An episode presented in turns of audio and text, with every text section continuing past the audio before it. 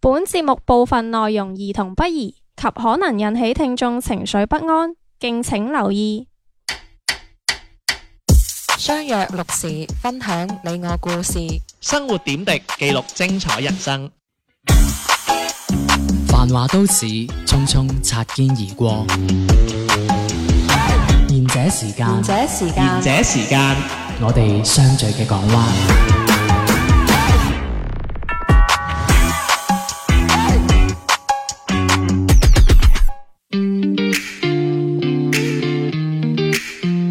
大家好啊！呢、個節目係賢者時間啊，晚安，我係地地電電。我係小明對面嘅阿迪。 Hello，我係小 明。啊喂小你遠你倒翻轉頭嘅喎，啊，點解啊？你講完你自己嘅名先講晚安，你平時都係講完晚安佢先唔講。記得㗎。你唔好咁 focus 呢啲嘢啦。啊，咁 focus 第啲嘢，喂，我發覺咧，即係我哋唔而家誒依近期啦，每一次都係一係就迪迪啦，一係就小遠啦，總會係缺一嘅。不和，會唔會佢哋係？哇嗱會唔會佢哋當事係人喺度講不和啦？係咪真先係㗎？係啊。你冇發覺咩？嗱，隔一個星期就小遠啦，跟住隔一個星期係迪迪嘅。我建議唔好咁講，我喺佢，因為佢遲啲唔喺度。我喺佢間鋪度買嘢，佢連袋都唔俾我㗎，咩袋啊？。喂，包裝袋啊嗱嗱嘢真，我話咩袋啫喎，我冇話我話我話冇啊， 我都係笑佢嗰個包裝袋啫 嘛。 你話包我笑裝袋都冇咩啫？㗎，即係係我要拎住啲嘢走㗎就。咁我好正路啊！你份咁仆街，你都唔知有冇俾錢嘅，唔梗俾袋你有都好正路啦，啊我！似你又唔俾錢食人哋啲月餅，唔俾錢。通常都係佢借完我錢唔俾唔還嘅啫，好少話我唔俾嘅。會唔會啊係因為少咗我哋每一期都少咗個人，所以搞到我哋最近喜馬拉雅又落咗我哋一期節目啦？係啦，係邊一期節目咧？就係配方偏 方，唔配方但係偏方有兩期嘅喎，一期上一期哦唔係上嗰期仲未上，哦哦，誒上咗一啫，係啦二上一都未啫，上係啦，哦嗯咁佢哦又落咗啦，跟住你知我無聊啊，上去睇下啦，又唔發信息俾我，咁跟住嗯佢就落咗就話，因為我哋冇呢個醫療資質，咁哦你係真係冇醫療資質誒唔係嘛啊，冇可能㗎！我之前喺節目講咗，我係幫你做變性手術嘅喎，唔唔係嗰集啊嘛。 啊唔係嗰個資質啊， 唔係變性呢個資質，係係偏方嗰啲資 質，即係食屎啊嗰啲係啊，咪就係咯。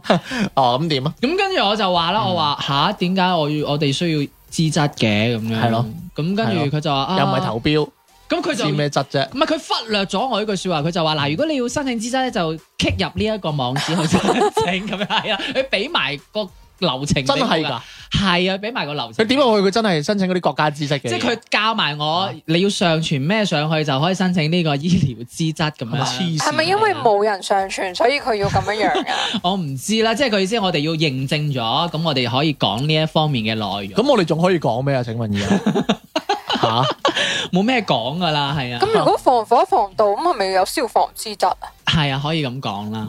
唔係有閨蜜咩？咁我都問佢，我話咁如果我講誒、呃旅遊嘅話，我係咪要導遊啊？即係申請個導遊。咁佢係咯，又唔講得英文啦，又要考個老師資格證咁。咁啊，當然啦，佢又駁唔到我啦。咁佢話：哎呀，唔好意思啊，咁樣。我話：哎，得啦吓，誒、你按你嘅流程辦啦，我都嚇冇咩好講㗎啦你唔係咁講噶喎，你話啊，我係阿邊個個契仔， 跟住佢就即刻想翻咯。謝賢啊，自閉我唔正係啊。唔係 啊陳達，喂，會唔會嗰個會唔會其實嗰個客服其實係即係爛佬怕潑婦㗎咋？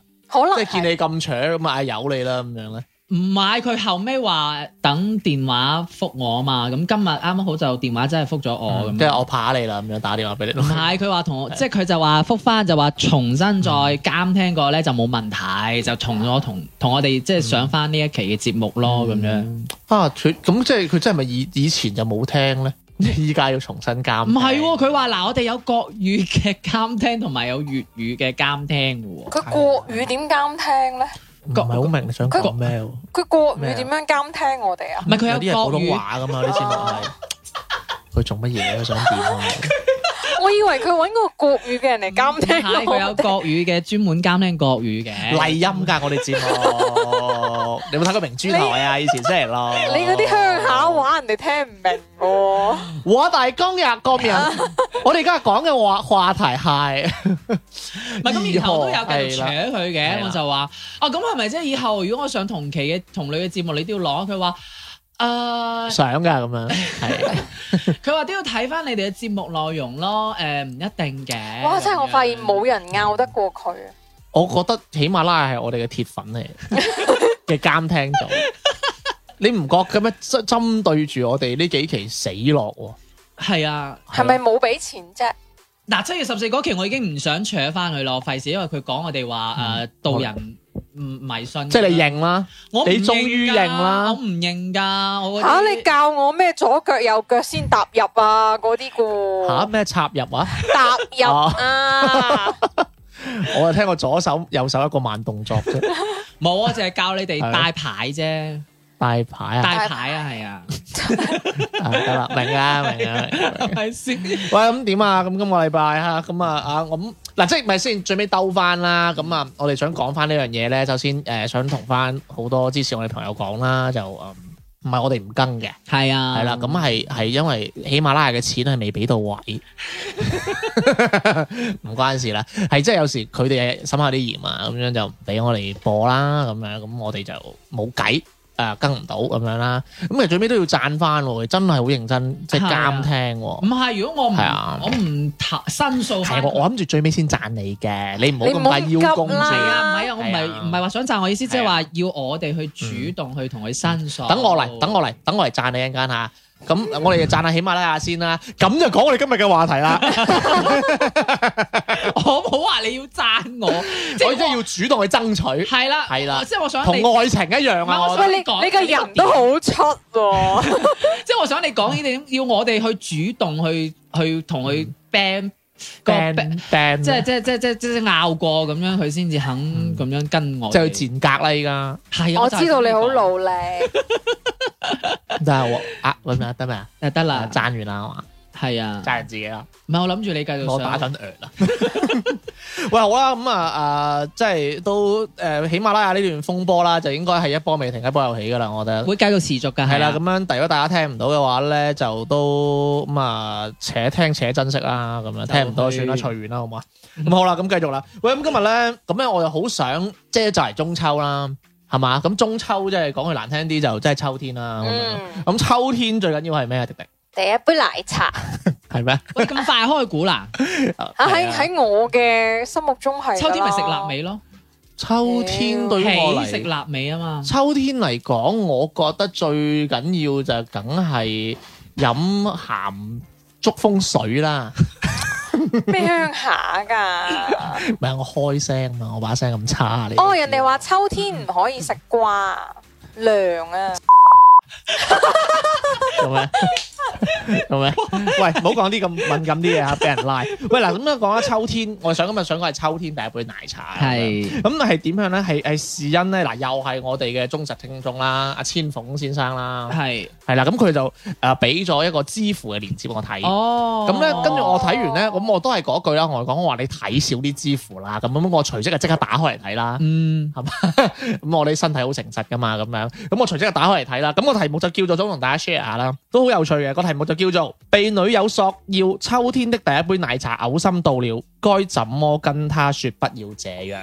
喂，我想問一問各位先，即係啊，千鳳俾你睇嘅時候，你知唔知呢一個秋秋天嘅第一杯呢奶個呢個梗啊？豬哦，你即係你已經係知道咗，知，但係即係誒、呃就就就唔知點解有人會嘔心到咯。因為我我問，因為我哋做呢期節目嘅時候咧，我問咗同事，我話喂，你哋有冇聽過誒、呃秋天第一杯？佢話知啊，咁樣上年㗎啦，好歐喎。係啊，呢個哦你梗係咁樣上年㗎 啦。咁我就話吓，咁我喺度諗，我哋會唔會即係我哋又嗯從講翻上一年嘅嘢，會唔會俾人哋話我哋好？冇可能噶、喎，即係咁啫嘛。點解啊？啲人結婚要擺酒啊？幾廿個世紀之前噶咯即係。補翻係嘛？唔係，即係我意思係，即係呢啲算同好似雙十一咁嘅傳統嚟噶嘛，而家變咗係嘛？嗯秋天一定要喝優樂美，你夠啦，好唔好啊？喂，佢有新歌喎，係 前奏。佢有新歌喎，啊！最近係你啊啊邊個先俾人話佢抄啫喎？佢抄邊個啊？他是不需，係咪連韓啊？韓團嗰個啊？佢韓係團嗰個叫佢係咩唔需要抄襲㗎，佢已經係神嚟㗎嗰啦。個嗰個咩唔識讀嗰個英真文？係㗎？咁七月十四佢會唔會？佢會唔 會？佢會派月餅，佢仲抄嗰個韓團，仲係我曾經中意嗰個韓團。真係㗎係啊！哇，叫係咩咩嗰個你連個名都無唔無識限啊嗰個英文，佢連人哋都無限嘅英文， ？Infinity 啊，係啊係啊，係咪好㗎？係啊！我哦睇過好正啊，佢嗰個天佢嗰個團， 正到你噏唔出個名。我嗰陣時仲學想學佢哋嗰個焦頭，舞蹈。你當佢冇刀啊？唔係啊，佢哋跳舞好型㗎。有冇你跳嚟睇下我有一期係想話學下佢哋嗰啲誒誒舞蹈咁樣。係咪 V I V V I 咁樣扭腰嗰啲啊？冇？嗰哦，啲唔係啊，冇嗰啲左手右手嗰 啲啊，夠啦，夠啦。好似話四隻字嗰個係因為同人哋唔知發生咩關係先可以上中戲嘅。 真係㗎！哇，呢個瓜後來網真係唔係㗎。唉，哎唔講呢個哎我哋先。翻翻嚟，翻翻嚟先咁係咁就唉嗱，十分鐘啊，你都睇未講完。係係啦鬼咁啊叫喺度喺度做廣告啊！真係佢歌咯，冇啊 依家。唉，我最鬼憎嗰啲咁樣咬字又唔清嗰條友，麻煩入周杰倫嘅 歌。又喺度抄人喎，真係。係真係唉。喂，咁啊嚟啦。咁佢就話啦，有個男仔咧，佢就喺知乎度問咗個問題啦，就啱佢講啦，話誒女女友啊索要秋天睇一杯奶茶，佢係咪周杰倫嚟㗎覺得好嘔心有啦未啊？人哋飲啊夠咯，我趕你出去啦！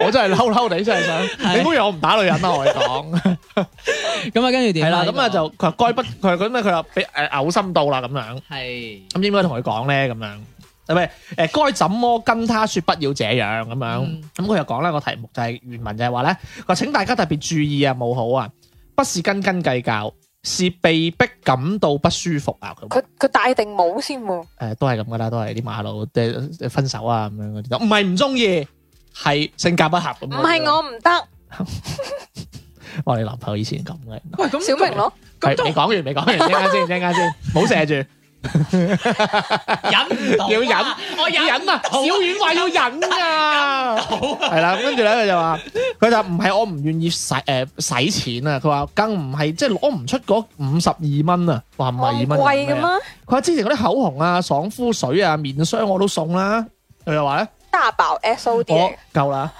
佢收幾多錢啊，大佬？我哋好似俾冇人聽，我死埋佢真係。佢話五十二蚊之前嗰啲都我不如開始始節目叫做大家估牌子啦我。想知道個你面霜你要將你幾收多錢嘅牌錢子一啊？次我講晒出嚟。嗰個面霜要幾多錢我啊？點知我唔用？喂佢同阿小娟咁熟，佢又唔同阿小娟賣廣告啊！真係因為佢唔俾袋 我，係啦，咩袋？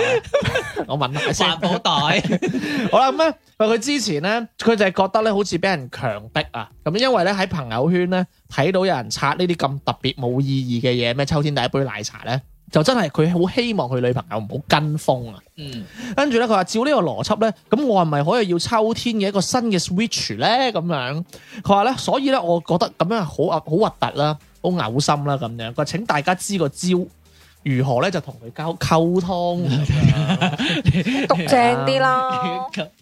夠撲你啊！交啫 咁即係係咪要嗌我鬧佢啊？真係啊！喂，咁佢嚟啦，咁我就特登揀咗幾個嗯叫做高讚嘅評論啦，咁樣咁啊，大家讀下啦。其實我我都係概括下咧，因為嗰啲高讚嘅評論咧，因為我想同大家講喺知乎咧，高讚嘅評論咧就不外乎咧寫得長就係高 讚，哇，係真係好長喎，係長到我唔想睇。我碌係咁，大家我我講我講幾個大家誒，係即係其實你通概常括啦，通常就係分三派嘅啫。係支持男仔嘅，同埋第二個就係誒唔可以話支持女仔，第二個就係反對呢個男仔嘅。咁反對呢個男仔咧，大概哦第三個就係一個比較中立嘅，即係辯證去睇下呢件事嘅咁樣。嗯咁基本上高贊嘅咧，就一係就係幫男仔嘅，一係咧就係誒誒就誒呃唔幫男仔嘅，即係幫但女唔仔，係幫女仔，哦佢係唔幫男仔啫。咁大概嗱，咁得意啊我講唔幫男仔咧，佢咁佢個點基本上都係大概就係話喂。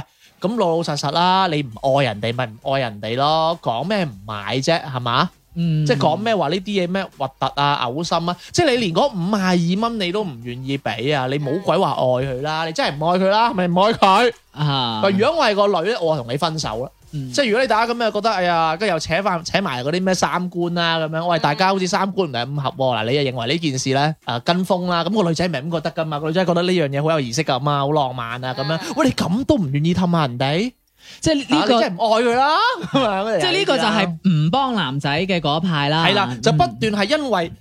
因為誒呢個男啊，佢唔想買奶茶啊嘛，其實就係、係係嘛？即係當然佢戴咗好多頭盔 啦，佢唔想買奶茶，跟住佢就誒捉住佢唔肯買奶茶呢個點，嗯就話你同呢個女唔啱係啊，你同佢三觀不合，跟住嗯你誒你咁樣都唔肯氹佢，唔愛佢，嗯咁就嗌佢哋分手啫咁嘅嘢啦，咁樣。咁跟住佢又會兜翻嚟講嘅喎，就話佢話佢覺得咁樣係好唔識為人處世嘅，即係點講啊？即係例如啦，有有個朋友啦，哎呀，好好心買一杯奶茶俾你飲咁計啦，佢就話：哎呀，秋天第一杯奶茶嚟嘅，送俾你啊咁樣。佢話如果係我啊，我收到呢杯奶茶，就算我覺得呢樣嘢佢係跟風好核突啦，我都係陪佢飲咯咁樣，因為我要顧人哋感受噶嘛，即係即係諸如此類呢啲咁樣嘅嘢啦。佢話雖然佢秋天第一杯奶茶係入邊係即係有啲係咩跟風啊，誒俾啲資本家又帶壞啊咁樣啦，咁其實但係但係對於呢個你個呢個係你愛嘅人嚟噶嘛，係嘛？咁、你愛嘅人你又要為咗付出啊，又乜乜鬼鬼啊咁樣幾啲群人啦，即係總之就唔幫個男嘅咁樣，咁幫個男嘅咧，佢就話喂其實真係好啱噶，呢、個女真係戇白白噶咁樣分。手啦， 又唔好咁講咁樣，靚唔靚啊？問佢個 女，喂唔係，即係但係佢就話啱嘅，即係佢唔，即係佢覺得呢樣嘢其實係商家搞出嚟嘅啫嘛，係嘛？喂，呃你哋啲無知苦魚嗯去消費。係咪？邊個秋天一定要食第一杯，唔係飲第一杯奶茶㗎？係 嘛？係即係邊個規定啊？中秋節一定要食月餅啊先？冇㗎嘛？係咪？端午節咪一定要食粽啊？唔係㗎嘛？端午節最緊要係咩？最緊要有假放，啱唔啱啊？中秋節最緊要係咩？最有假放。仲要連續系啊，過年最緊要係咩？紅 包。有利是，啱唔啱啊？係啦，邊個話過年一定要食嗰粒糖蓮子㗎？唔一定㗎嘛，佢話啱唔啱啊？佢話要實際啲，咁所以咧就如果你係覺得佢真係唔咩嘅咧，唔係我我認為佢話我認為咧，即係嗰啲啊 mean 啲嗰啲比較極端幫男仔嗰啲咧，我覺得你女朋友係真係唔得㗎啦，洗晒腦㗎啦。嗯，唔得啊！呢、個女仔唔要得，係嘛？喂，已經送咗咁多嘢啦，係咪先啊？一個邏輯都好通啊，係嘛？哦，即係你又話同我講啊，秋天啊要第一杯奶茶啦，咁我係咪我我係咪秋天可以要第一炮啊？明唔明咩意思啊？嗯我我明，我即唔係明即。係即係即係買五蚊嗰啲大炮 啊，即係類似嗰啲啦， 皇家禮炮。 係咯，咁咪咪咪咪咪得先咁樣即係嗰啲啊！喂，咁啊秋高氣爽，咁啊梗係做啲嘢滋潤下噶啦。我睇你，咁樣我睇你必得幾多？係啦，咁啊，即係嗰啲啦，咁樣。嗯咁好啦，咁啊，誒辯證嗰啲嚟睇啦，咁辯證嗰啲嚟睇，基本上係冇噶。咁但係嗰啲人咧就講嘢咧就盡量唔得罪兩邊嘅，就好中立嘅。咁佢大概個意思就係講翻就係話要 focus 翻，即係都係嗰啲三督屁啦，就嗌個男嘅同個女仔溝通啦，嗯，誒講翻件事係點啦。啊呢個係呢個係小丸嚟嘅喎， 係咯，溝通係喎真係。咁當然入邊咧，其實我都建議大家睇下嘅，變咗好多啊啲誒唔可以話係大神嘅，即係其實呢件事係好有大家溝通嘅空間嘅，係咪？即係一件咁少嘅事，咁就好多人有啲佢嘅見解啊。咁因為就太長啦，尤其嗰啲高讚咧。係真係睇到我好猛嘅，因為咧又又多表情包又成啦咁樣，咁啊即刻我哋行翻出嚟啦， 就想問問兩位先啦，你都睇咗㗎，嗯，係咪？咁啊覺得點先啦？即係總結一下啦，小結一下先啦。幾好啊，好正常啊。即係鬧交好正常，定係分手正常，定係三觀唔合啊？分手定定正常秋天要第一杯奶茶同埋第一炮好正常啊？分手正常係我哋呢個節目基本上都係支持人哋唔分手係喎，㗎啦我唔係嘅喎，唔分手你點唔會有俾機第會？一炮就分手，即係第一炮之前就要分手。第一炮咗先分手，咁咪可以話性格不合咯。邋遢哇！你講啲咁 嘢，你冇袋㗎你我有環保點啊？你話袋。即係正常，你覺得正邊個位正常先得我覺得誒㗎？女仔其實同個男仔，即係自己同男朋友咁樣啊講啊，即係想要下一杯秋天奶茶，我覺得只不過一個儀式感識啫。咁係啊，哦，我唔覺得有咩，嗯我反而覺得呢個男嘅使乜咁小氣，因為一個咁小嘅問題，而佢要開貼嚟問人，我就覺得佢真係有啲有啲小家咯有。啲小家添 啊！哇，好慘喎！啊你咧，其實小家我呢個其實我覺得個男可能少咗啲情呃情趣吧，因為我見到有另外一個貼嗯買咧，有情趣內衣咯。有一個 女仔佢情佢發佢就話誒、呃即係佢係調翻轉頭個男問佢攞秋天嘅誒、呃第一杯奶茶咁樣，即係類似咁樣啦。嗯咁、個女仔就即係其實係回應翻佢，咁就話啊。發咗個紅包俾佢就話嗱咁啊乖乖地咯喎，咁秋天秋天俾封利是你。秋天即係呢個呢一個秋天之後咧，咁你要繼續同我洗衫洗褲啦，咁樣。哇乜你飲啦呢啲嘢我覺得即係你 你明呢啲係一個小情趣係啦，即係我啊！睇完呢個之後，我覺得喂，真係好突然間好嗱，俾十六蚊你，以後要出去停車咯。 得唔得？嗱，俾過路人錢你今晚翻嚟洗底褲咯喎。過六啊，即係我覺得就， 即係我睇完之後覺得，哇，好 sweet 下，即係覺得呢哇你啲 sweet 真係咁個女核突嘅女仔嘅應答啊，嗯咁嗯誒，如果好似佢呢一篇文章個男仔佢咁講翻話，哎呀個女點解咁咁咁，即係我覺得係嗯誒，反而缺少咗呢一種大家情侶之間嘅呢一個互相誒誒點講嗰個樂趣喺裏邊哦咯。嗯，我即係所以我覺得係即係兩兩個人拍拖之間嘅一啲互動情緒。係啊，係啊係睇啊，嚟你哋都係企即係唔贊成呢個男，我係覺得佢小家小氣哦咯。即係唔贊成呢個男嘅咯。嗯如果冇問題啊如果按照我頭先講係唔係話太贊成呢個男仔咯，嗯但係誒、呃我又覺得。即係作為可能，我因為我唔知個男仔究竟係點樣，或者佢可能本身佢自己真係可能比較慳，好似你咁係咪？ 我即係實入我位㗎啦。 即係我就覺得咁，佢又覺得，唉，即係誒、呃可能佢已經平時都買咗其他 c r e d i t card 嗰啲嘢，咁你仲要嗯問我誒攞呢一個藉口嚟又再即係要嗯我再俾嘢你咁樣？咁如果即係秋天、夏天、冬天係咪都係有咁樣嘅？咦？呢一你個點樣反反應水啊？無啦啦講下講下，唔係有係咯有，因為有網友就覺得吓、你秋天有第一杯奶茶，係咯係咁咯你係咯春天、夏天、冬天你都可以話第一杯。咁啊，唔知迪乜嘢迪話齋儀式感啫嘛，你可以春夏秋冬各一炮㗎。即係有啲男仔係死啦！夏天好長嘅講真，唔咁，你咪分開咯，係咪先？係佢人哋要我攞秋天第一杯奶茶，冇秋天嘅喎呢度。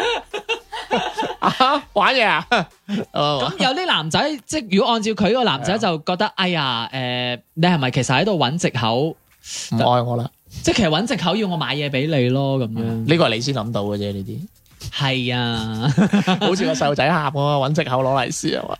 咁係啊，咁我同佢壓驚啊嘛，我朝頭早有收翻 㗎，係咪痛經先咯？我要收翻㗎喎。喂，咁好啦，咁嗱，我想我想問下兩位啊，即係嗱，如果你啊，即係如果係你啊，迪迪啊，你作為女朋友啊，嗯哼或者你作為男朋友啊，會唔會嗌你哋嘅伴侶索要秋天嘅第一杯奶茶咧？如果有咁，你應該點點嗌咧？誒，其實我係唔會主動索要秋天第一杯奶茶，但係我啊你你直今接年。買，你直接買嘅，同佢唔講。係，但係誒、呃啊我會我會係買奶茶，然之後俾我男朋友飲，即係我唔會話會嗰啲，即係我係覺得，如果我係出發於我自己自願性嘅，我會買俾你嘅，咁樣同對方講話，我請你飲秋天第一杯奶茶，哦，係啊即係即係我你覺得反而唔係話我係啊要，我會買，即係我做咗先，請埋你飲咁樣。即係我會覺得冇乜所謂咯，呢啲嘢，唔嗯唔即係我又唔至於話係哦，冬天有一杯，秋天有一杯， 我換一換啦，秋天第一個首期啊，咁你會點做咧？我會嗌佢送係嘛？咁呢啲嘢冇得講 喎。秋天第一個 LV，咁都自己買咯，唔一定話真係要人哋俾咯，我覺得呢樣嘢。 我問下啫，唔唔使使啊，咁我唔使咁重偶像包咁袱嘅。啊我冬天咪還翻條呔俾你咪係咯。唔係啊會俾誒，人或者拉係 嗱，喎或者你，或者你。你誒你條呔好好唔平係啊！你唔係，或者你咁樣諗，或者你你 我呔或者我咁輪樣胎輪啊，係嘛？好煩，或者我咁樣問翻啦。如果你女朋友送咗份誒比較貴重嘅生日禮物俾你，咁你會唔會喺佢生日嘅時候送翻份同等差唔多價錢嘅俾佢？唔會，啊你你唔係，因為我知道佢咁答咧，佢佢聞唔到落去㗎啦。即係好似有啲嘢出自內自己自願內心啫嘛。你奶茶都一樣，我都唔一定話係啊，你有得搭落去，佢話唔唔壞啊嘛，咪 cheap 咯，你就 係你咁 cheap 㗎你咁樣鬧喺佢心啊，痛在你心啊！吓，呢個世界邊有人簽得過你啊？細路仔嗰封利是你一收，唉，你唔好 理啊，我俾得出手，只不過我要回收啫。你唔好理，總之佢儲到錢買首期。啊你唔好理真係。喂咁啊，小明咧會唔會問你嘅女朋友嚟攞秋天第一杯奶茶咧？誒，如果係即係我我頭先所講啦，如果係大家即係有有一係個咯係咯情趣喺裏邊嘅話，我會問，即係講笑咁樣，我會話，我會玩下呢個講梗。你講笑嚟聽啊呢！個梗咯，你講笑嚟聽啊。咪就係好似佢咁樣話誒誒。而家秋天我係女朋友，秋天到，誒秋天你到，爭住做咩啫？咁冇即係你人覺得啊我，你覺嘛。得我會爭住？你會？做人女朋得友啊！我咩？唔俾你啊！係咪都係呢啲啊？咁你做啊。唔好啊！你做。我我唔想同佢做你基督徒哋兩個都唔需要做啊！阿 琪，阿我而琪，家被逼被逼做啊，真係慘啊！你哋真自係己咁你演繹兩個唔你自該己。扮翻你個左手啊，唔該。唔係啊，唔係好似佢咁啫嘛，即係話點啊哦，秋天到誒，秋天第一杯奶茶類似咁樣咯哦，即係我會話玩呢個玩玩呢個咁啲勁啊財神到， 咁如果你女朋友覆翻你一句話，你唔好咁跟風啦， 咁你點啊？你唔好咁基啦。如果你女朋 友啊話咁，點係講？咯，你點講你？好好多，你真因為係你係啊。發，哦你發點聲討佢係咪？唔係啊，佢話你好啊好多話咁，唔係你咁嗌你，如果唔好咁跟風啦咁樣。咁如果佢真係咁講嘅話，咁就到此為止 咯。呢段感情啊，唔係啊，即係我 意思。係啊，我同你，我同你呢段感情到此為喂，止啊。你講嘅唔好一橛橛得唔得啫？咁咪到此為止咯。咁呢段談話，喂，我唔係俾你喎，我唔係俾個位你入啊！你真係 啊，你條友你，我想補充你啊，真節係。目效果嚟嘅，唔好鬧，鬧咩啫？你條講友明我做上把噶嘛，我而家唔準，唔俾你再做上包你真係嬲啊！真係。咁你條友咁你你話到此為止，我點知係哦咩咁啫？你又係嘅，小明唔可以同我到此為止噶嘛，係你再沒勇氣説你我唔講舊講事。啦，去歌。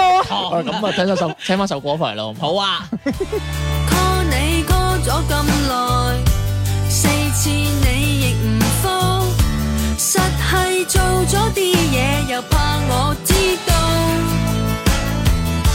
識你識咗咁耐，冇試過話送花，實係好心虧先會無端端送禮。常若唔穩，常若唔緊，常若話見但見一陣，態度唔同以前，成個冷淡晒。是但啦，算數啦，唔煩你啦，冇人錫我啦。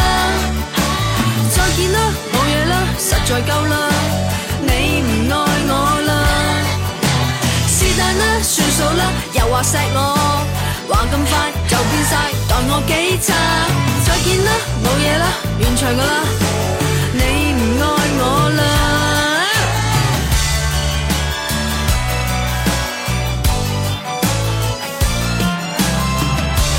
聽我講咗咁耐，氹下我亦唔得，淨係坐咗喺樹話我太多心。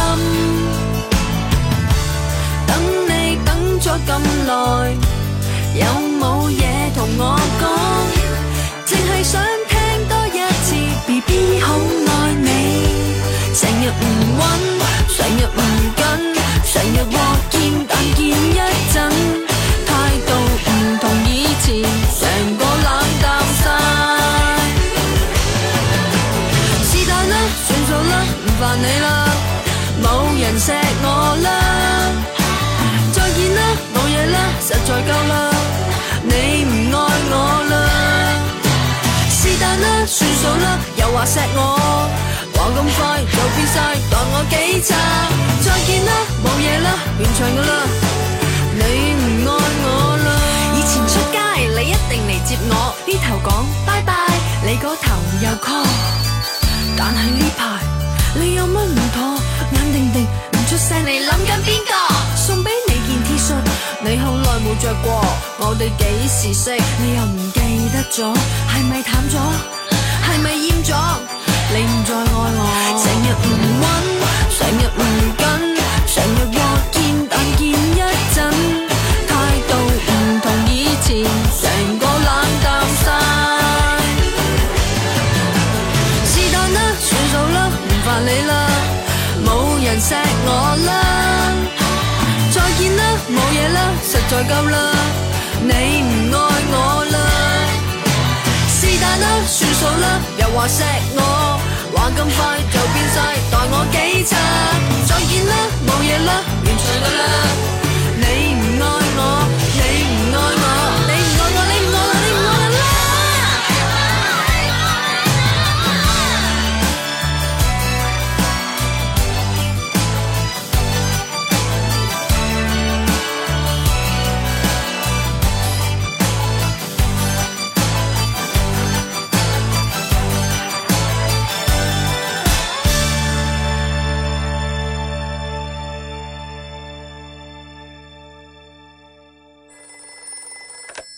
もし喂，師妹，もしもし而且時間下半 part 開始啦，何これ講咩日文啫？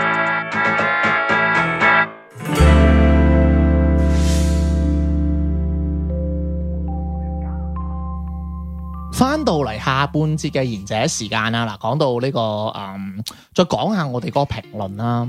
嗰、個評論嗱，我我就誒、呃即係歸納咗兩派啦，一派就係呢啲叫做啊啊、男仔分手派啦，即係嗌分手啦，唔夾㗎你哋咁樣。仲有一個就叫做女仔被洗腦派，咩叫女仔即係話個老女人跟風，你啲女人黐線㗎啦，依家乜鬼都秋天第一杯奶茶，冬天第一隻 Dior，跟住係跟住啊聖誕節嘅第第一個第一呢對個襪係咯，第一隻火雞咁嗰啲咁樣嗰啲死人嘢，咩雙十一第一次破處咁嗰啲，一陣間又落 光棍節，嗱嗰度一陣間嘅，又落你節目㗎啦。係破，算啦，我我啦撞唔唔好落去擴啦。大啦，破地 獄。咁咁啊，即係點咧？我哋評論下啱嗱，即係嗱，你你你覺得即係你哋係企邊一邊，或者你都分析下呢兩邊啦。即係你認為呢個男仔係咪真係唔愛呢個女咧？因為即係佢佢有啲咁樣嘅諗法啊。我覺得係唔係話唔愛，冇咁愛 咯。你呢啲咁嘅小職、嗯、小錢，你都要咁樣樣。我想講翻佢啱嗰句，啊即係呢啲唔係唔得，不過唔勁。啊 呢即個係唔係係唔愛都冇咁呢個愛。啊係小真遠係個 friend 講咩㗎。叫唔愛但係冇咁愛？咩嚟嘅？求其是但 愛係咪？得啦，我知你入到啦呢 個位。係咪？唔係啊？點會唔得啫？唔係就係愛，但係冇咁愛啫嘛？咩問題？係咯，我愛你百分之五十咯。哦，你量化到嘅。係哦啊，，即係等於你跌完三十八度啫嘛，係啊， 咁你咪去醫 院咯。咁你你都中意屋企有一個，出邊有一件㗎啦。一件咩啊？哇！你唔好物化女性喎， 啊成日講啲咁嘅嘢啊屋。企有個榴蓮，出邊有一件 cake 唔啊係。點解你唔俾人哋冇咁愛啫？唔可以冇咁愛嘅咩？咁外上擺嚟噶嘛， 係先重新翻啊嘛。真係唔係，即係我覺得佢呢句話好搞笑啫，唔係唔愛，但係冇咁愛喎， 我冇問題㗎，我覺得。好愛啊，好愛係啦。咁跟住咧，咁哦我覺得佢因為幾廿蚊，你使乜？學佢話齋，佢前面都講啦，你面霜啊、咩香水啊嗰啲都口唇膏啊都送得出啦。嗯你五廿幾蚊，你同女朋友咁樣樣，我覺得真係有啲係咁。最多你咪俾完佢，然之後再講話，其實咧呢啲都有少少跟風，即係同佢講翻呢啲道理咯。啊但係你你，因為我啱聽你嘅觀點係即係認為，喂你咪走就佢咯。係咯，但係你就完佢之後，你又要俾啲屎佢食喎。即係我意思話，如果誒佢你真又係。我咁樣啫。唔係，即係我意思話，如果佢真係咁介意個女仔跟風，咁你咪再同佢講咯，即係俾完佢買奶茶咁，樣好咩？咁佢即真係係咁講啊！好介你意。你代翻係個女仔啊，即係例如啊個男朋友走你啦，買咗只 Dior 啦，跟住覺得唉呢啲咁嘅嘢同淘寶嗰啲係 樣啫咁樣，咁又唔好 咁講，係咯，咁你會覺得你褻瀆咗呢呢個嘢噶嘛，呢個行為噶嗯嘛，啱唔啱啊？即係你你講你已經講到儀式感咁緊要啦，即係話你呢個係儀式嚟噶，我買杯奶茶係，總之 但我但係我無啦啦我我做好呢個儀式，但係我做到一半我同你講呃人嘅咁樣，咁呢咪個好我戇又居咯我又覺得冇乜問即題。係有啲似咩咧？有啲似我同啲僆仔講呢個世界有聖誕老人嘅，你夜晚你只要乖，你夜晚掛隻襪喺個喺個床頭，跟住聖誕禮人就會咪送聖誕禮人啦， 聖誕聖誕老人就會送俾你噶啦。但係咧佢到 boxing 啲拆禮物嗰日咧，我同你講其實我擺 嘅嘢咁樣，咁你點啊？似唔似啊？嗯，但係有啲 咁樣即就有係啲總之我都會覺得有啲數喺呢度五十二蚊唔係咁大件事咯，冇乜嘢，哦咪氹下女朋友，因為我覺得感情都係大家氹氹，即係啱啱氹啊氹氹，氹啊啦係啦，氹氹就過去啦。一明哥，唔係，其實我覺得佢誒呢個男仔打上嚟，我想講打上嚟，即係佢快啲打嘢晒底， 擺吸佢 線啦，咁黐線問啲即咁嘢。係佢快個嘢上嚟，其實我係我係我感覺，即係我自己企喺我個感覺上面就係佢係唔知點樣去拒絕呢一個女仔。俾呢一個所謂秋天嘅第一杯奶茶，而發呢啲嘢上嚟問大家，我如果以後呢、個我呢個女朋友再遇到呢啲事，我應該要點樣去拒絕佢？因為佢即係我我感覺就係佢唔識得拒絕佢，佢又不得不要攞呢五十二蚊出嚟落誒買呢杯奶茶俾佢女朋友，你睇下佢，佢到依家都係 focus 嗰五廿二蚊，咁佢都係講賣二蚊啊，係啦，美金添啊，仲係。英鎊我中意，系咁，即係咁，你係覺得佢係佢係唔制噶啦，佢孤寒噶啦。係啊係啊係啊。真係咁佢都喺度講，唔係即係我感覺就係咁樣咯，即係佢其實就係、佢可能俾咗出去啦呢杯奶茶，可能係嘅。咁但係佢又萬一佢啊佢又以心有不甘，哎係啦，佢又覺得唔抵，我又想拗翻呢但杯係奶又茶翻嚟，又未上升到唔愛佢，係啦，因為都仲未第一炮，又唔一 定話唔唔得唔使理我嘅。係唔一定話唔 愛嘅，啊咁我哋兜翻轉啦，係就講翻即係呢個女仔俾人洗腦嗰一派啊嚇，即係你覺得呢個女嘅係真係你係女仔所講嗰種儀式感啊，定係佢佢真係好戇居啊？呢個世界興咩就真係做咩咧咁樣咧？我覺得係純粹儀式感啫。即係我咁覺得啦，冇一個人係傻到一個程度俾人控制都唔知嘅。你講係呢個女俾人控制嗱，定即係咁講啊，我哋會唔會雙十一去買嘢啊？嗱，我咁講前幾年優惠好大嗰陣有，但係可能試咗上年，可能優惠冇乜啦，疊貓貓都疊到好似都冇乜優惠啦。咁嗯可能我今年我就考慮下，可能真係唔玩噶咯喎。即係我覺得人咧，你唔可以話佢係咪真係叻或者真係蠢咁樣咁二元去睇一個人，因為就係、呃你你要咁樣，你要點睇咧？你要誒、呃、闊少少睇，就係話覺得佢係一個趨勢嚟㗎。即係例如啊，嗰陣嘅力度真係好大。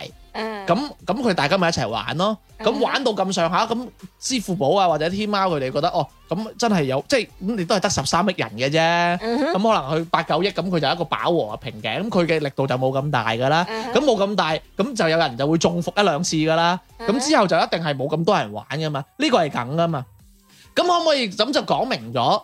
誒，可唔可以講明咗？其實人係相對係聰明噶嘛。其實講句難聽啲就係催你啫嘛。哦，冇你我咪唔做咯。嗯啱唔啱？咁其實到呢個都係一樣啦。咁我秋天第一杯奶茶，我飲咗上年，飲埋今年。誒，佢諗下諗下，誒覺得屌呃人嘅咁嗯樣，所以算啦，都係秋天嘅飲翻第一杯茶算啦，冇奶茶啦咁樣。嗯咁其實都係咁樣咯。咁當然迪迪嗰個儀式感我都好 buy 啦。咁其實喂，即係情趣嘢咯。咁我同佢男朋友咁要求要杯奶茶，美其名曰秋天第一杯啫。咁唔通我買唔起咩？咁你唔好因為呢件事話我跟風話我戇噶嘛，嚇戇交噶嘛，係咪先？喂嗱誒誒，我突然間諗到，即係如果同誒頭先迪迪話虛誒呢個儀式感啊咁樣，咁我突然間諗到，即係即係大家又即係討論下，即係有啲人就話呢個唔係儀式感，係虛榮，即係覺得呢個即係我有女男朋友錫，係咪呢唔種？係係覺得即係呢個女仔虛榮咁樣，即係嗱，我平時都有買買開其他嘢俾你啦，你連呢一個誒所謂嘅秋天都揾到藉口要拗我嘢咁樣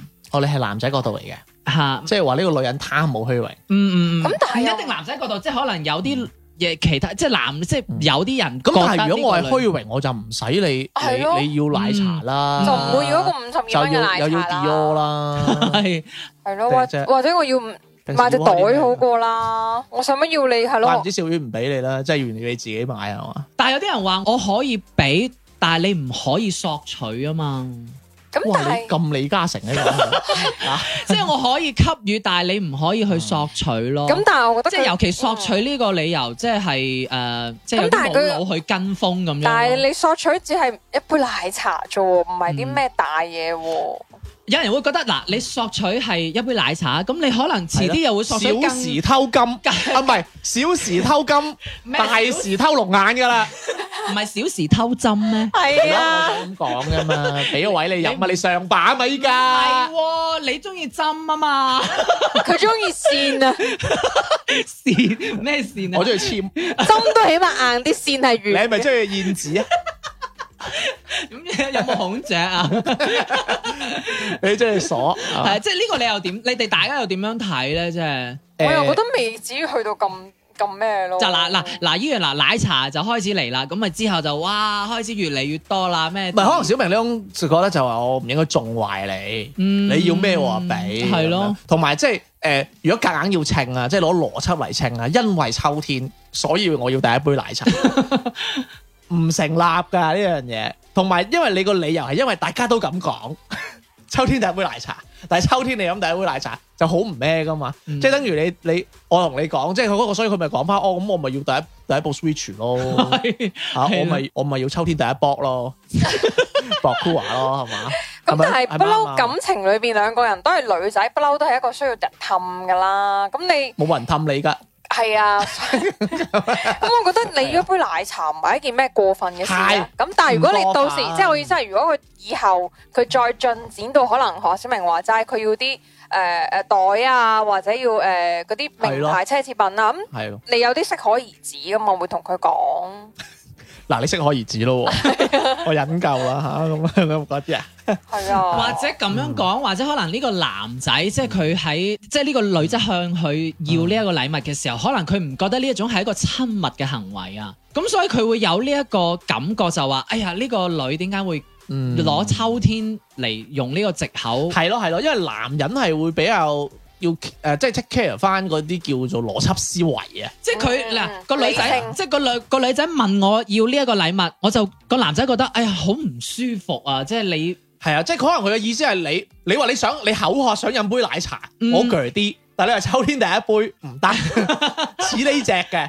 即係覺得係佢似啊，呢即隻係佢覺得有啲 hurt 咗啊！用呢個詞係啊或者呢一啲嗱説話，咁我哋討論到呢度啊，啊嗯我哋再抽翻成個題目出嚟啊！嗱，係因為咧我咧，因為我係一個男仔啦，咁呢個男仔問呢個問題咧，我就真係因為我曾我係試過用我男我嘅性別啦係嚟去代入呢個問題嚟諗咧，其實我覺得即係大家回答呢個問題嗰陣咧，即係佢哋都係分咗派別啦，係咪嗯大家有一個好，即係佢哋會 focus 翻。哦，你你唔願意買奶茶，你就唔愛佢啦，你哋嘅性格嗯不合啦，你哋嗯三觀唔好啦，乜乜成成啦，跟住嗰度就哎呀個女個女啊真係俾人洗腦啦，真係戇戇巴巴啦，係啊真係即係點樣啦嗯嚇，即係咁。誒其實我覺得佢哋係冇回答過嗰個問問題嗰個人嘅問題嘅問喎。題你話喂我點我拒絕我女朋友啊？啊冇人答㗎，嗯嗯啲人嗯，我一係就鬧佢， 嗯，一係就鬧鳩我女朋友。係一係就成大段去分析呢一係啦個，我覺得佢，我覺得咧，佢哋唔係為咗幫人嘅，係為咗 show up 自己， 即係 solo，即係喺度為咗係顯示自己幾勁。但係通常評論區都係咁噶啦，唔係解決個問題即。係等於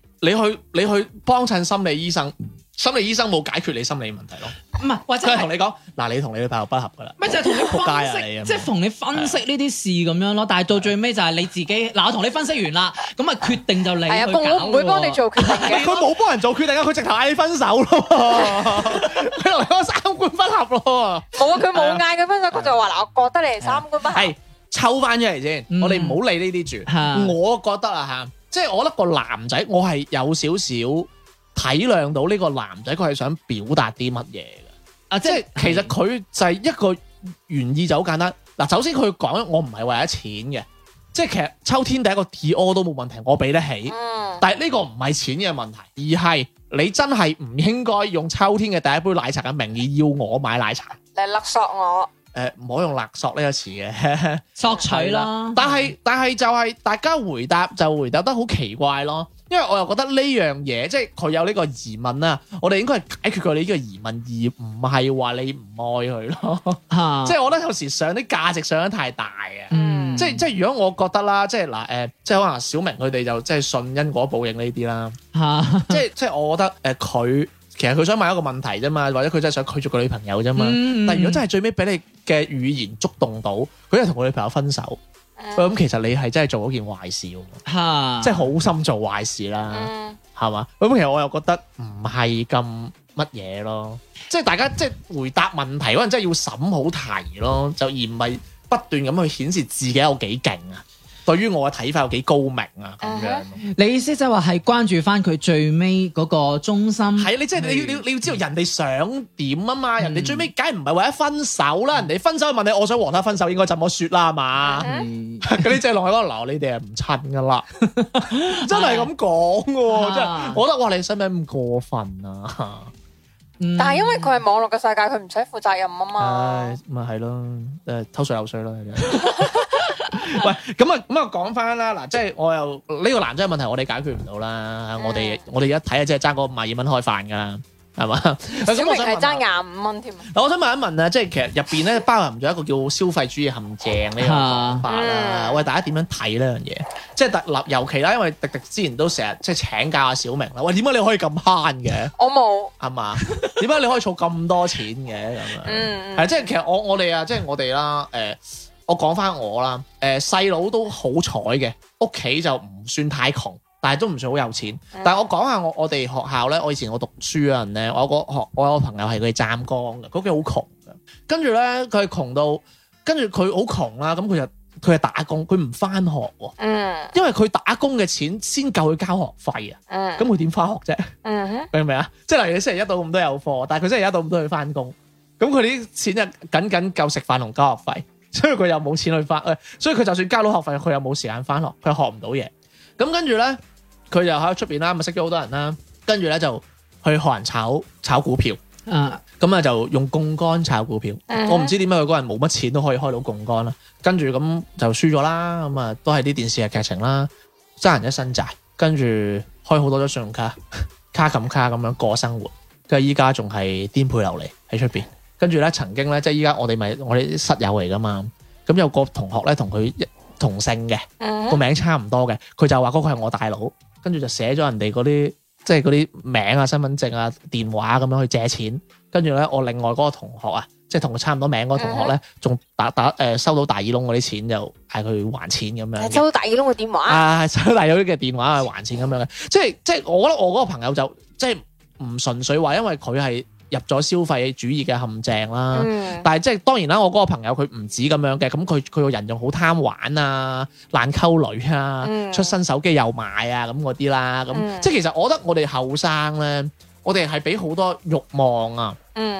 因為我哋未識賺錢㗎，我哋出到嚟哇好吸引喎、真係哇嗰陣嗰陣講句唔好聽，即係你打份兩千蚊嘅工，跟住部手機四千蚊，你真係食兩個月阿阿爸阿媽，跟住儲咗嗰四千蚊去買台 iPhone 㗎嘛。嗯哼係嘛？咁其實即係呢啲咁樣所謂消費主義啦，咁樣呃先使未來錢啊，或者真係好唔理性咁消費啊，咁你哋點樣睇？你哋有冇啲咁嘅故事咧？嗯你哋有做啲㗎咩有㗎你買袋咁算？因為以前真係啱啱畢業出嚟嘅時候，學學你話齋，其實真係你揾打嗰啲工咧，其實唔係好有錢嘅啫嘛。以係咯前你可能嗱，你你講句千八蚊，你千八蚊底薪嘅話就冇噶咯喎。咁然之後學你話齋買部 iPhone 四啦，以前嗯，已經好已經好好犀利噶啦以前嘛， iPhone 四使唔使三千幾四千蚊？要唔止嗯吧？五千啊？哦嗯，好似係啊。我冇啊。咁但係你就真係要儲好耐，同埋真係要問屋企人攞，你先可以買到嗰部機咯。但係咯，然之後就可能即係死慳死抵，係慳到可能真係有每日可能食個饅頭或者點樣樣，你先可以即係買到部手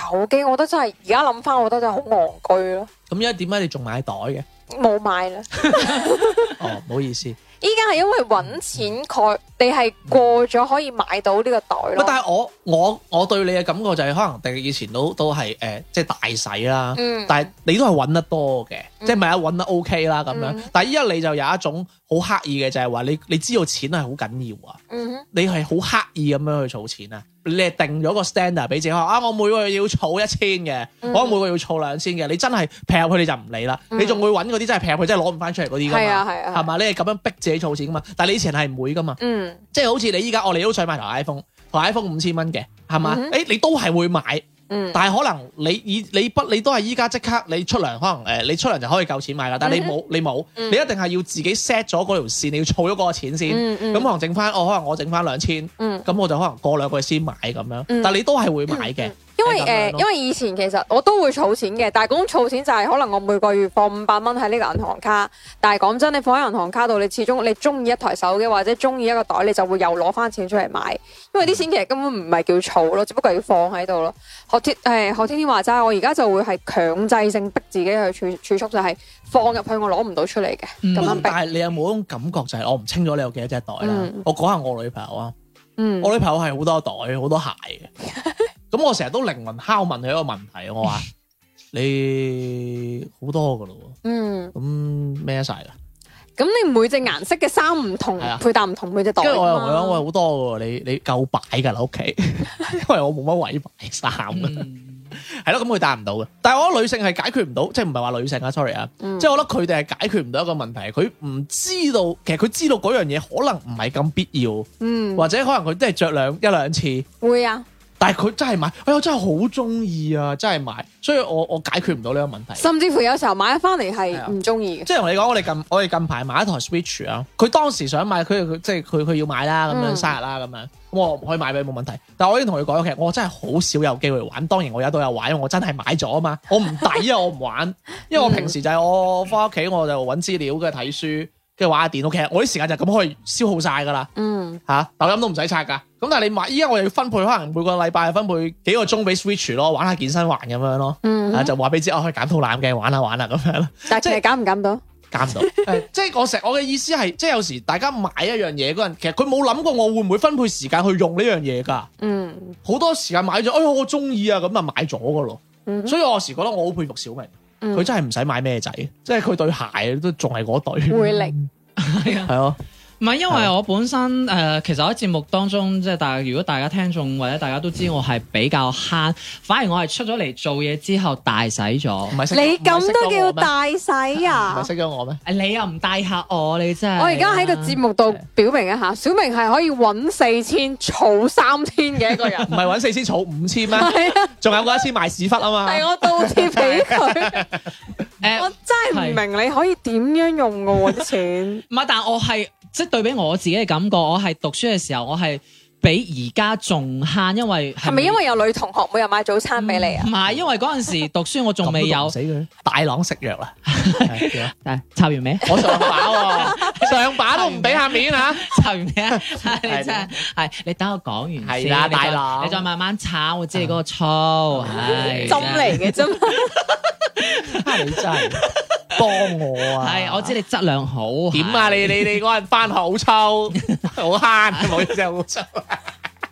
你睇下你你睇下成日就係粗嗰啲真係。啊！咁跟嗰陣時未有得自己識得去揾錢啊，咁所以變咗樣即嘢都好係金錢嘅概念都就好冇克咁乜嘢。制，唔係冇概念，即係話我未未有自己出嚟做嘢之後，誒、自己識自己誒揾、錢去有儲蓄咁樣啊嘛，咁都係可能靠屋企人俾誒、呃定期俾一啲誒誒雜費，即係嗰啲錢俾你。學習費嘅，啊唔係啊，即係譬如俾你買早餐啊，我係雜物，唔唔係使理佢，係啊，我幫你。咁出咗嚟好之。錄咯，咪講講。好啊，我拜 拜拜。係啦。係啊。即係咁，你嗰陣時係係克制咗自己啊嘛。譬如我真係想買台手機啊，或者我真係想買一個新嘅書包啊。咁但係你嗰陣時係讀書刻意克制自己，係啊但係你出嚟社會做嘢之後，你揾好到多錢誘惑係咯，你會有好多慾望同誘惑。唔係，所以我就話對比我現在，其實我係覺得而家係大細咗，因為以前譬如我有好多嘢想買，我嗰陣時讀書買唔到，我出嚟做嘢，我自己揾到錢啦，揾到即係掂到錢啊啦。咁可以咁買咯，係啦，咁我就可以開始可以去買啊嘛，即係可以實現到我以前嗯讀書嗰陣時，我想要買一台，譬如我想買一台最新出嘅手機咁樣。嗯咁但係點解依家仲慳咗咧？係咯，咁因為我係有計劃，我覺得呢樣嘢對我有用，咁我先可能投入一次過一一大筆嘅錢。譬如誒、呃最近啊，華為出咗新新款手機，咁我就俾一筆錢落去，咁我就第度慳咗咁樣，即係我會投入呢一個一次性去投入咯。但係我唔似得你哋話啊，可能誒、呃我中意呢個，或者我定期都有一個咁樣嘅使費咁嗯樣。但係我真係見你唔會買，例如遊戲機啊，亦都唔會話買啲 咩， 佢唔打機喎，唔係都唔佢會話啊溝女嘅啫嘛。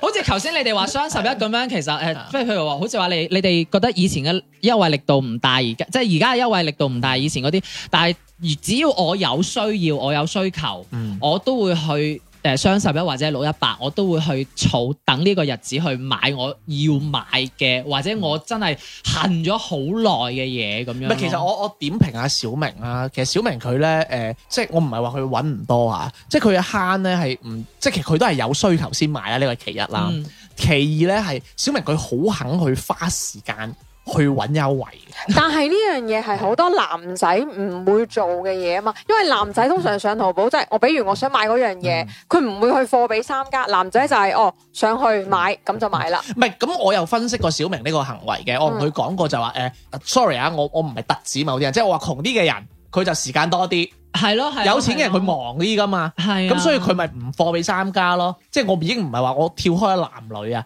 即係點解啲人直接去買 LV 啊？我成日話點樣買 LV 啊？咁除咗佢係名牌之外，咁佢嘅佢一定係好噶嘛，佢即係襟全世襟掟因咯，為全世界啲人都知佢係好噶嘛。咁但係點解我我哋又要去買其他或者去大笪地啊咁樣？嗯。但係你平嘛，我哋肯行過去啊嘛。咁人哋有錢嗰啲人就佢嘅時間成本係貴啊嘛。嗯，即即係好似我一個鐘可以玩一百萬嘅，咁唔通我攞個鐘同你行街咩，大佬？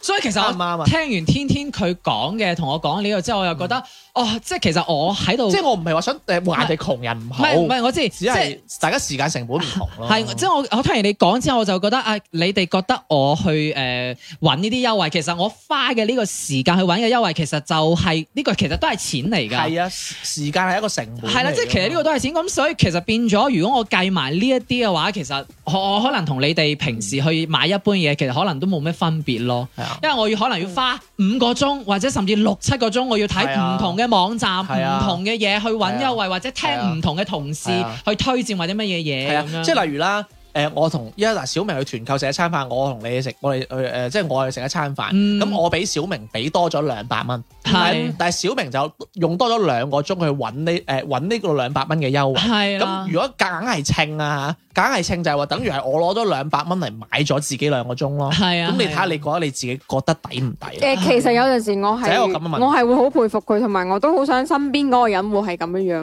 咯。但係問題其實，但係問題啊你仲想身邊嗰個人揾好多錢啊啲嘛？係嘛誒滴滴咁樣，即係如果嗯你咁樣計翻條數，其實我同你係你花嗰兩百蚊，同埋我花時間去嗯揾，即係用誒、呃用呢個兩百蚊，其實係差一樣嘅啫喎。嗯即係天天用呢兩百蚊買咗我兩粒鐘時間去買，就係係咯咁係簡咯，單啫嘛。即係啊係你自己稱翻咯，你覺得你嗰兩個鐘值唔值兩百係蚊啊咯？嗯哼咁當然唔可以咁硬稱嘅，即係滴滴即係係你覺任得，何消費就係啊一個咁樣嘅，即係等於你話我攞十六蚊嚟買一個鐘 啫嘛，即係其實實其 實滴滴係覺得啊，我肯去花時間去揾啲優係惠，覺得啊好似誒幾所以其實你好喎啊唔咁所以你樣唔使羨慕呢樣嘢，係啊因為係啊嗯你嘅時間係有你嘅用處嘅。所以點解我成日批評你點解你俾嗰十六蚊要喺度等價一個鐘？因為人一日就係咁樣支付二十四個小時啊！你應該用你嘅時間嚟做。哦，因為我有應該做因為我有衡量過好多嘢嘅， O K 啦，嗱，即係嗱，最尾我講翻句啦，即係無論係你贊唔贊成第一杯秋天嘅奶茶都好啦，就係我成日都覺，我成日都話嘅唔應該去試，唔應該去嘗試改變人哋，係你應該去改變自己，嗯嗯，明咩意思？係啊，係當然唔我唔係好好信呢句嘢，我係我係覺得呢句嘢唔好嘗試去改變人哋，你應該係收割人哋。但係我反而係覺得感 啱啊情都係呃氹氹嘅，係咯，即係我覺得唔好嘗，即係你要改變自己咯，即係你要遷就佢啊，或者點樣啦嚇。咁啊，今日講到呢度啦，咁啊，祝佢哋分手百年快好合，分手快樂啊！唔係，我仲想一句就係話，你有女 朋友你先至可以俾人屈到你秋天第一杯奶茶。係啊，有啲人就係青頭仔啊，喺節目又俾人鬧嗰啲姓 L 嗰啲有咧，啲人啊，又又拍十六個，又十拍拍個乜死人車十六蚊真係同人講啊，幾 dry 啊，係嘛？冇男朋友咪話俾人知咯。喂，塞車啊！嗰個中到中山路到天河，喂，好啊，喂，拜拜，拜拜完先鬧咯。拜拜，喂，你你乜嘢喎？添加啊微信公眾冇人加啦。一時間粵語節目啊，拜拜。推開窗呼吸新鮮空氣，果樹凍來甜味，甜蜜有多少天有效期？一粒草莓生在樹林前地，伸出小小手臂，祈求盡快學會飛。小青蛙呱呱聲的稀奇，享受動情權利，行動要多少天試用期？一粒鮮豆出門耐人尋味。看見愛情優美，情難自制地跳起。我愛上你時曾保證，愛上你時曾這裏有個人無知己，因此我用書聲對抗你的情景。明知我多麼失色，原諒我痴纏，在車你視線，提示你加入陪在我身邊。原諒我太痴纏，我想你望見，然後偷偷的親吻我嘴邊。原諒我失眠，發起這事變，纏住你着睡袍踏上飛氈，欣賞我將柔情蜜意都傳染。需要你一天，幫你凌晨六個面，幫你無聊畫眼線，幫你頭像換相片。不擔心今天等不到你，追逐換來逃避，讓我愛出一張厚面皮，不必擔心當時被人嫌棄，我會有時找你，而其其實你沒有死。我愛上你時曾保證，這裏有個人無止境，因此我要説聲對抗你的情景。你知我多麼率性，原諒我痴纏，再些你視線，提示你假若陪在我身邊。原諒我太痴纏，我想你望見，然後偷偷的親吻我嘴邊。原諒我失眠，發起這事變，纏住你着睡袍踏上飛氈，欣賞我將柔情蜜語都渲染。需要你一天，所以從來未斷電，所以從來未斷線，所以持續地發展，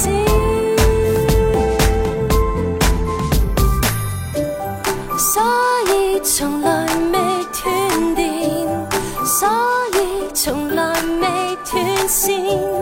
所以持續地發展。